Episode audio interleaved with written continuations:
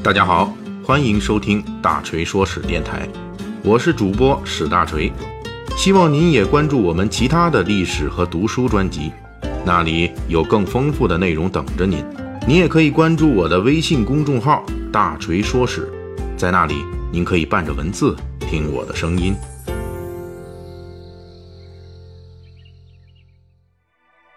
水浒传》是一部关于好汉们纷纷上梁山的小说。好汉们既然要上梁山，就需要一个理由。这其中最普遍的一个理由就是犯罪。好汉犯了罪，被官府通缉，无处藏身，这才有了“无处可留爷，爷去投梁山”。于是，《水浒传》中就出现了一些针对好汉们的通缉令。细心的读者老爷们肯定会发现，《水浒传》中宋朝的通缉令上是有赏金的，也就是官府宣布举报或者抓住梁山好汉的，重重有赏。鲁达打死了镇关西之后潜逃，宋江杀了阎婆惜之后潜逃，当地官府开出的捉拿罪犯的悬赏都是一千贯钱。又比如神机军师朱武、白花蛇杨春、跳涧虎陈达三个人占山为王，当地官府治不了他们这伙人，就悬赏三千贯钱抓这三个贼头。悬赏通缉，这在我国有两千年以上的历史了，早在春秋战国时期。就有对捕获罪犯之人给予奖励的定制，而我国历史记录中出现的第一位被悬赏捉拿的通缉犯，就是大名鼎鼎的伍子胥。根据《史记》记载，当时伍子胥在楚国被通缉，楚平王公开悬赏，谁要是捉住了伍子胥，奖粟米五万担。此后，这种悬赏通缉制度一直发展，到了梁山好汉们活动的北宋年间。官府的悬赏通缉制度已经非常完善了，而且悬赏的价格随着时间和物价水平的上涨，也跟着一路上扬。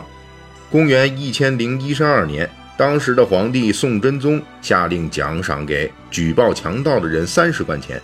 公元一零三六年，当时的皇帝宋仁宗下令举报杀人犯奖金五十贯钱。公元一零三六年又补充规定，举报强盗团伙十人以上的。举报连环杀人犯的，奖金一百贯钱。公元一零八二年，当时的皇帝宋神宗下令，对强盗团伙的头目悬赏六百贯钱，强盗团伙的二级头目悬赏三百贯。可以看出，北宋时期的通缉悬赏，根据犯罪的恶劣程度以及种类，已经有了很详细的悬赏区别。关于这一点，在《水浒传》中也有明显的体现，比如同样是杀人。鲁达杀了一个镇关西，官府通缉他悬赏一千贯；宋江杀了一个阎婆惜，也是悬赏一千贯。而林冲因为在沧州草料场杀了陆虞侯富安和差拨，还背了火烧大军草料场的罪名，因此官府通缉他的悬赏就涨价了，变成了三千贯了。这方面比较委屈的是武松，他大闹飞云浦，杀了四个人；血溅鸳鸯楼，又宰了十五个。一共在孟州城地界上杀伤人命共一十九条，但是官府通缉他的悬赏跟林冲一样，也是三千贯。梁山好汉中曾经赏格最高的是宋江，起初杀阎婆惜的时候，宋江在官府那里只值一千贯，等到江州好汉劫法场之后，宋江已经被官府视为反贼头目，因此宋江作为土匪头目赏一万贯。戴宗被视为二当家的，悬赏五千贯。而李逵肯定只是打手，悬赏三千贯。细心的读者们看到此处，应该就能看出一些别扭来，那就是历史上北宋官府对刑事杀人犯罪的悬赏金额，大致在几十贯钱到几百贯钱这个区间之内，而《水浒传》中梁山好汉们杀人之后的通缉价码一千贯钱，基本只是一个起步价。也就是说，对比历史上宋代对杀人犯的悬赏，《水浒传》里的梁山好汉们有点忒值钱了。是施耐庵所描写的北宋末年，朝廷的通缉赏金已经通货膨胀到了这个地步了吗？当然不是。实际上，施耐庵在《水浒传》的通缉悬赏价码上埋下了一个小彩蛋。按照北宋年间的相关悬赏规定，那些图谋造反的、妖言惑众的悬赏价格，比杀人等普通刑事犯罪要高出不少，其赏格大概在一千贯到三千贯之间。这与鲁达、武松等人的悬赏价格已经很接近了。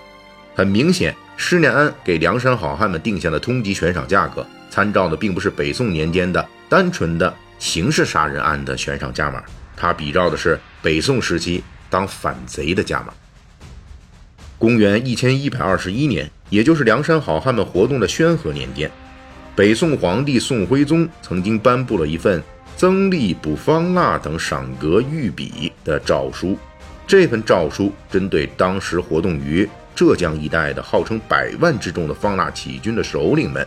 标明了抓获这些反贼的官职和悬赏奖励。这份赏格关于悬赏部分的内容大致是这样的：起义军头领方腊悬赏银一万两，绢一万匹，钱一万贯，金五百两；其他领导头目悬赏银五千两，绢五千匹，钱五千贯，金三百两。起义军骨干将领悬赏银一千两，绢一千匹，钱三千贯，金一百两。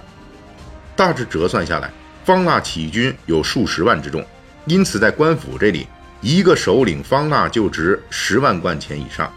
相当于他一个人就抵得过一趟水浒生辰纲。